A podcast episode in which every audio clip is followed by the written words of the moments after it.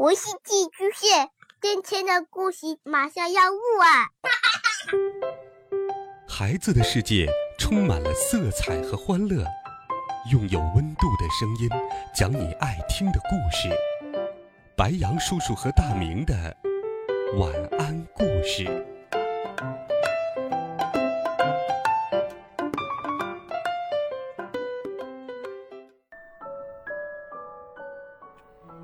小朋友们、同学们，大家好，欢迎收听白杨叔叔讲故事。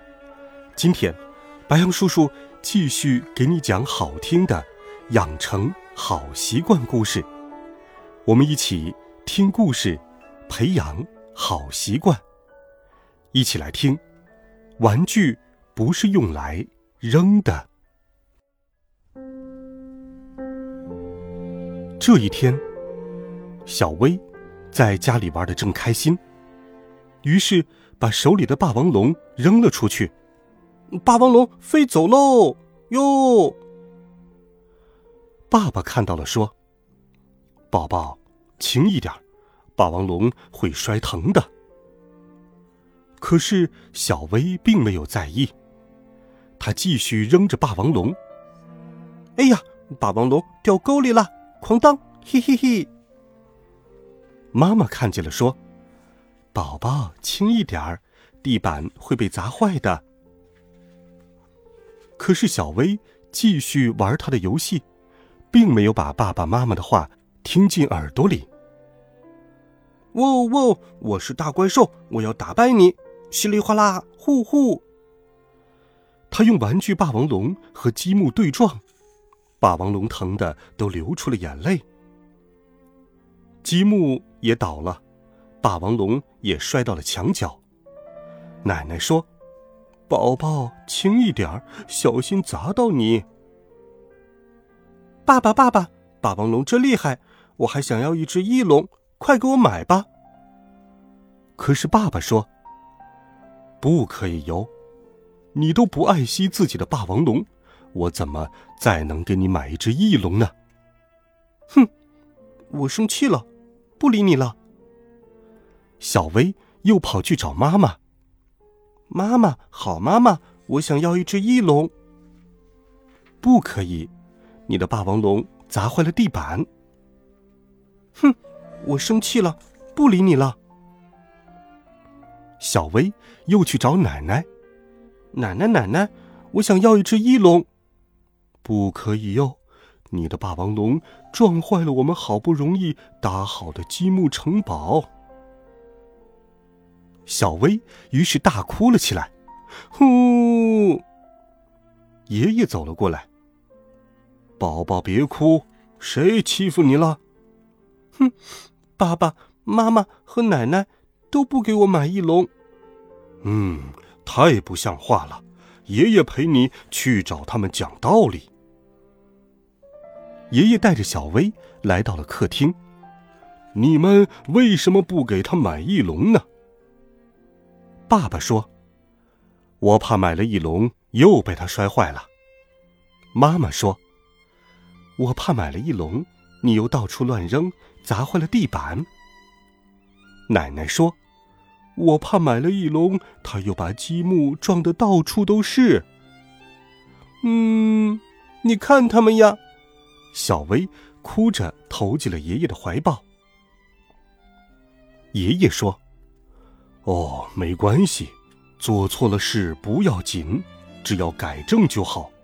我们一起想办法。”爷爷带着小薇走向了霸王龙。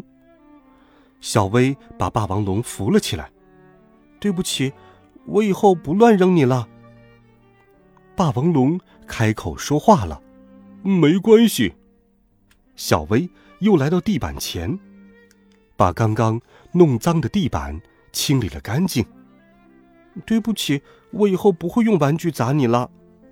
地板笑着说：“没关系。”小薇又来到了积木城堡前，对不起，我以后不再撞你了。积木城堡说：“下不为例哟。”最后。小薇对大家说：“对不起，我以后不乱扔玩具了。”大家看小薇改正了错误，爸爸笑着说：“哈哈，好吧，我们相信你。